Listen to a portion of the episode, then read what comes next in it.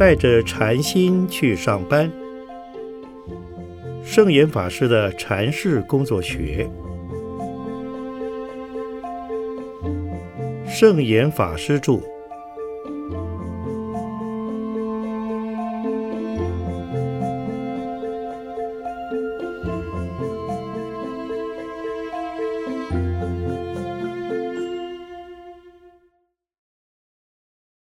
如何看待自己的影响力？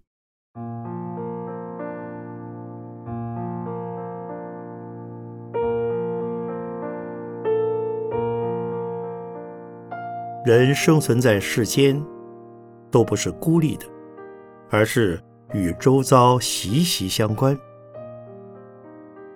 我们活在世间，应该要先找到立足点，再一层一层的。扩展思考层面，一直探索到最广大的人类历史。因此，我在做任何事之前，都会考虑到事情的影响力，先思考它对我们团体有什么好处，再思考它会为未来社会带来什么好处，对台湾有什么好处。为整个世界带来什么好处？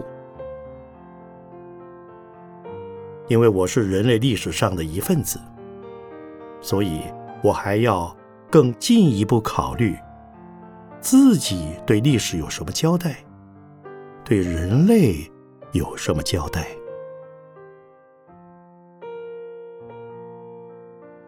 不要以为自己没有名望，没有地位。对历史好像没有影响力，这是不对的观念。我曾在《读者文摘》看过一篇文章，提到有关蝴蝶效应，就是在巴西亚马逊河的一只蝴蝶扇动翅膀，就会引起一连串的反应，结果在美国德州引起大飓风。巴西与美国距离蛮远的，怎么可能产生如此大的反应呢？这就是所谓的效应。一个微小的动作会影响周围的环境，改变的环境又会再影响它周围的环境，一层一层的影响下去。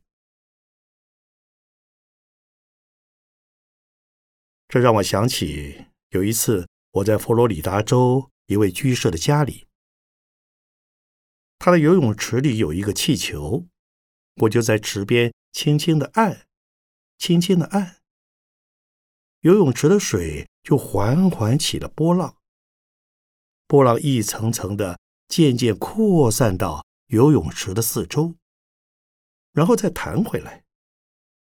我再轻轻的动几下，它又退回去。我再轻轻的动几下，它又弹回来。就这样子，一直来回互相激荡，风浪就越来越高。其实我根本没用多大的力气，但是它的波浪却越来越高。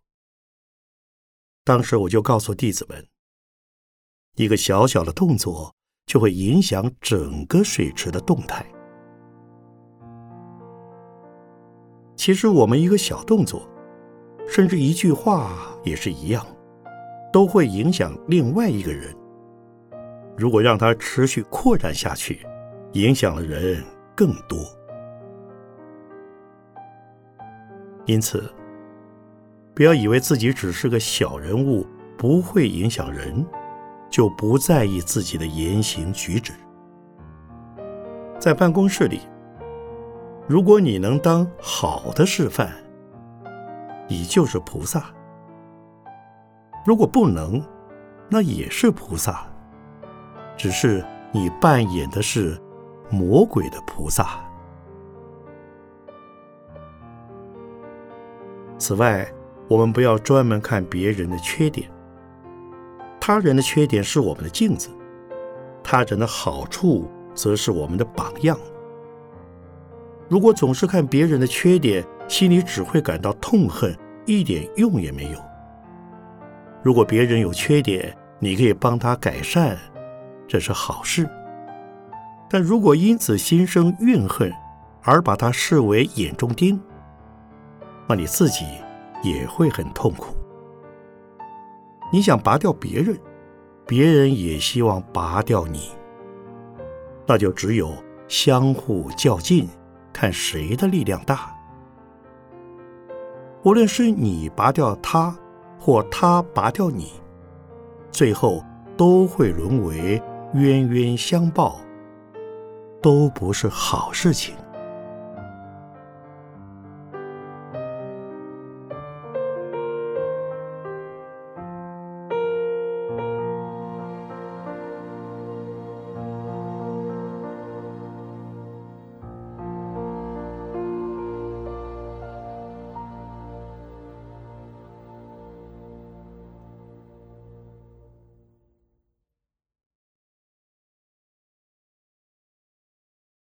如何面对自己的缺点？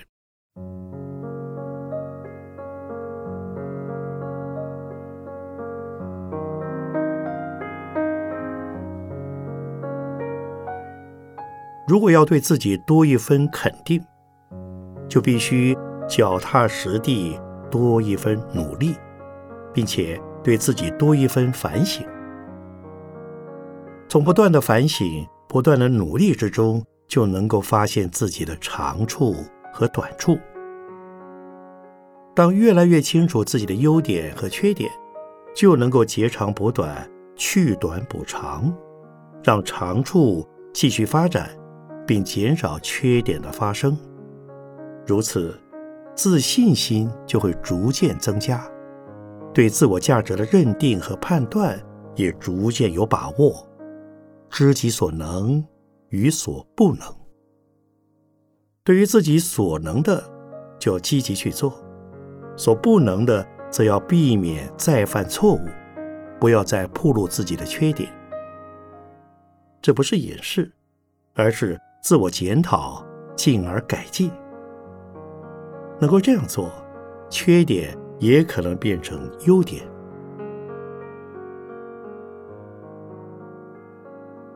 如果没有自知之明，对自我价值模糊不清，只知道我要、我不要的话，就会在这两种心态中挣扎不已。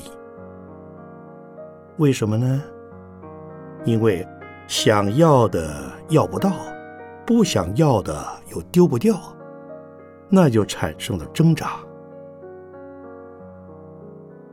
如果每个人能够对自我都很了解，便能接受放下要不到的部分，能够得到的就尽力把握因缘去获得。至于丢不掉的，那就表示结束时机尚未成熟，不妨暂时保留。唯有了解自己的优点和缺点之后，一个人才能够真正自我肯定。所以，自我肯定必须透过自己努力再努力，反省再反省，这样的原则是不会变的。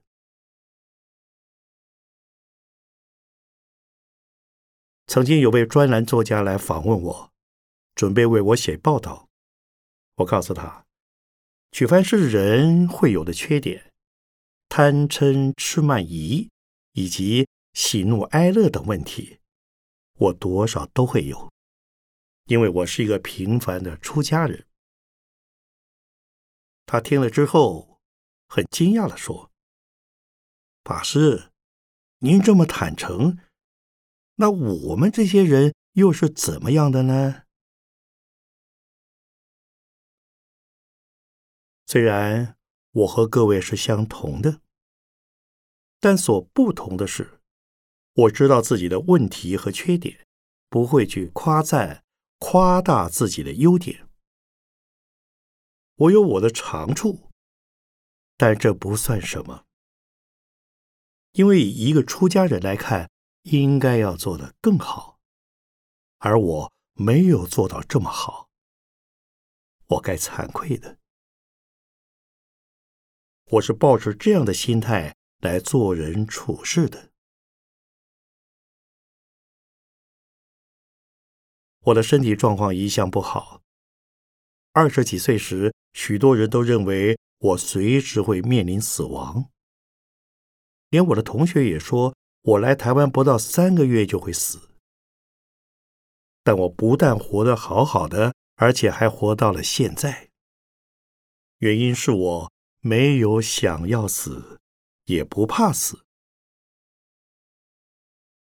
再者，我的健康虽然很差，但我知道。要珍惜时间，珍惜生命。无论在任何情况下，都要用这个身体对自己、对他人、对社会、对人类有所贡献，绝不吝啬，不逃避。这就是我这几十年来以病弱之躯劳苦奔波的主要目的。我一生贫寒。从孩童到少年时代，还被视为弱智的人，但是活到现在，至少还做了一些事情。我的生命一开始其实是很微不足道的，能够逐渐走出一条路来，是因为我始终不因任何阻扰、障碍而退却，也绝不会哀哀怨怨或向命运低头。我没有任何雄心壮志，唯一有的就是恒心。另外，我总觉得每个人都应该有一条路可走。我在任何状况之下绝不怨恨任何人，虽然当时的心里并不舒服，或是对自己失望，但是。我不会怨恨人，我的人生就是秉持这样的态度，走一步是一步。无论遭遇什么困难，我都认为是正常的，因为一切都是因缘和合。什么时候要发生什么事是无法掌握的，只要抱着面对它、接受它。处理它，放下它的态度，就能较平静的看待问题。所以，对于是非、功过或得失，也无需计较，只要平平稳稳、踏踏实实，就能成功。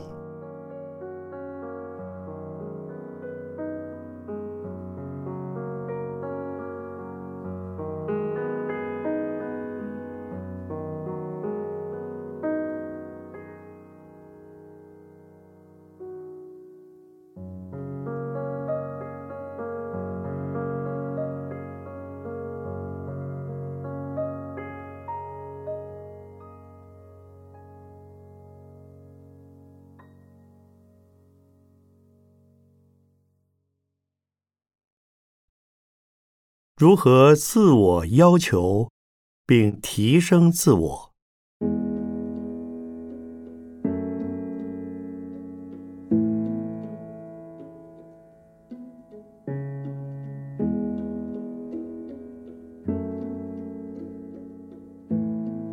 如何提升自我？这要从提升能力和人格升华两方面来进行。如果自己能力不足，就要谦虚的学习。如果已承担某项工作，即使做得慢、做得差，仍必须全力以赴，追求更高的品质。能力改进的同时，也是在提升自我，脚踏实地来充实自己，加强自己的能力，这就是能力的提升。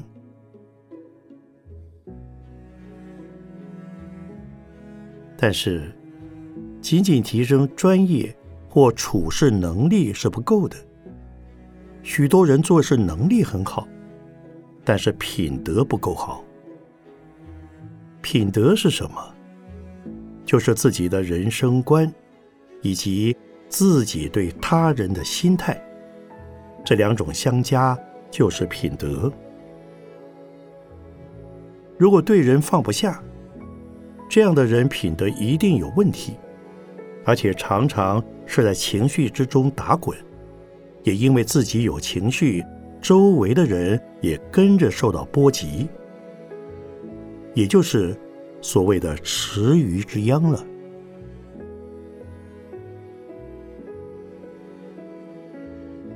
有些人心地很好，待人友善，不存坏心眼，却常常被人伤害。为什么呢？因为自己的情绪很容易波动，一波动就被人伤害了。多数人都认为是他人伤害了自己，实际上不是他人伤害自己，而是自己很容易受到影响。如果能够有些安定力，以及随时随地存有受挫折、受批评的心理准备，经常调整自己，就能够不受环境影响了。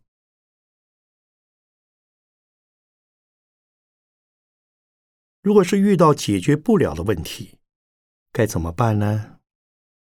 就念阿弥陀佛圣号，这样情绪就不会波动。也不会受人事的影响而动摇。而当我们心里不平衡时，最吃亏倒霉的其实就是自己，那才是真正累人和痛苦的。所以烦恼要比工作上的疲累更可怕。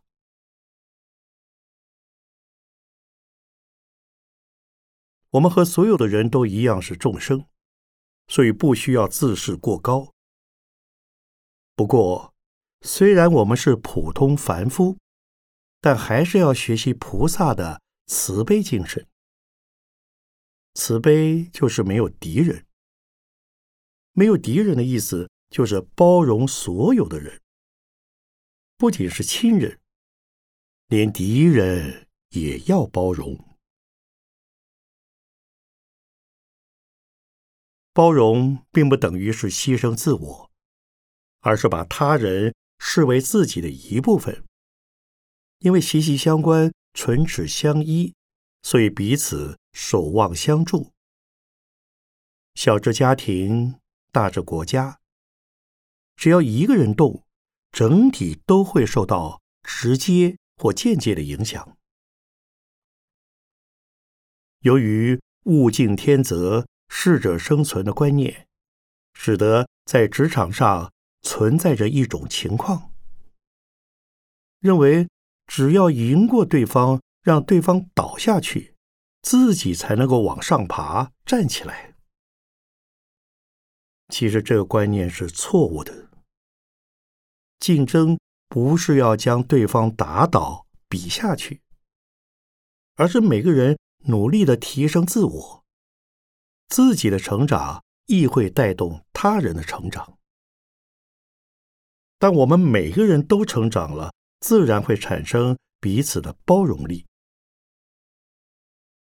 而自他不二，以及自己和同人之间是一体的，不分彼此。能够达到这样的程度，就会非常快乐。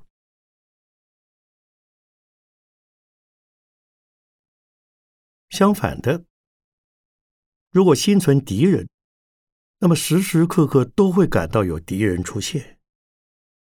譬如他人工作表现比自己好，自己心里放不下，就产生了敌人。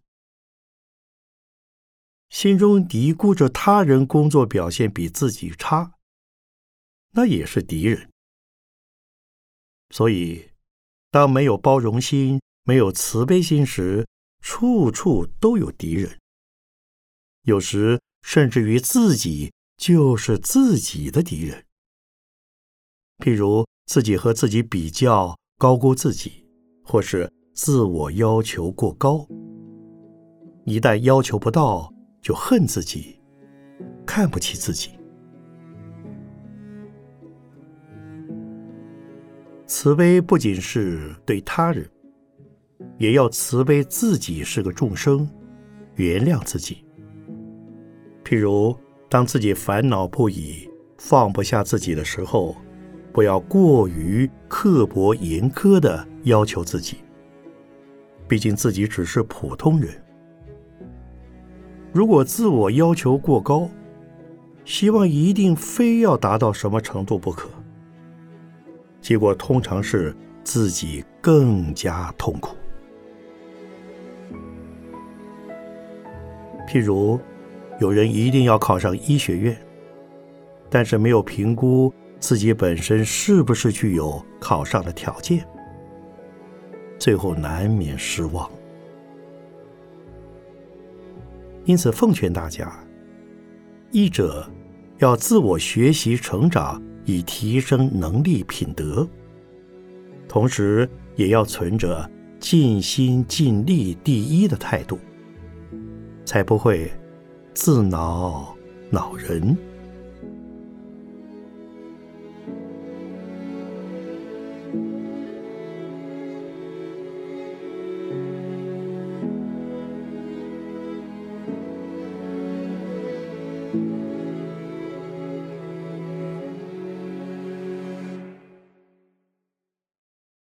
如何超越自我，开创未来？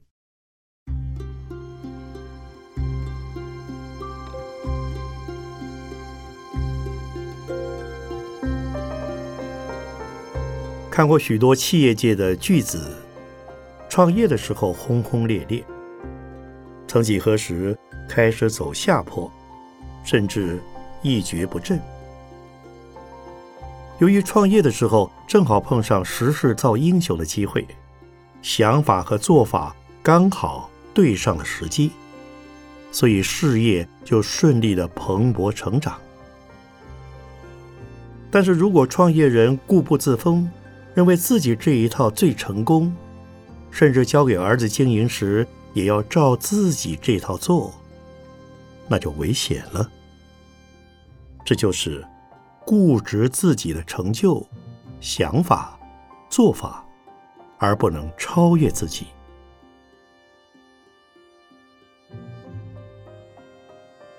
要自我超越，就要常常否定自己。今天的自己否定昨天的自己，今天建立起来的观念，到了明天就要再超越它，不断的检讨，再重新出发。如果一成不变，危险可就大了。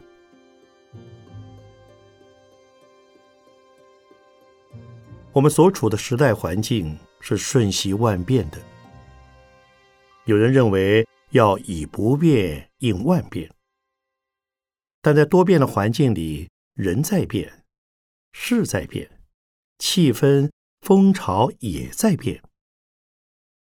若以不变应万变，可能就被时代和环境淘汰了。事情应该是有所变，有所不变。不变的是努力的目标方向，要变的则是做事的方法。如果方法不变，就没路可走了。譬如。你每天都从同样的门出来，但今天门被堵住了。如果坚持一定要从这个门出去，那大概一辈子都出不去了。但是如果愿意试试其他离开房间的方法，那就可能出得去了。这就是超越自我。通常自我。是很不容易超越的。自我是从一出生开始，甚至包含过去式的生命经验所累积而成。一旦养成后，往往就不容易改变，而形成习性。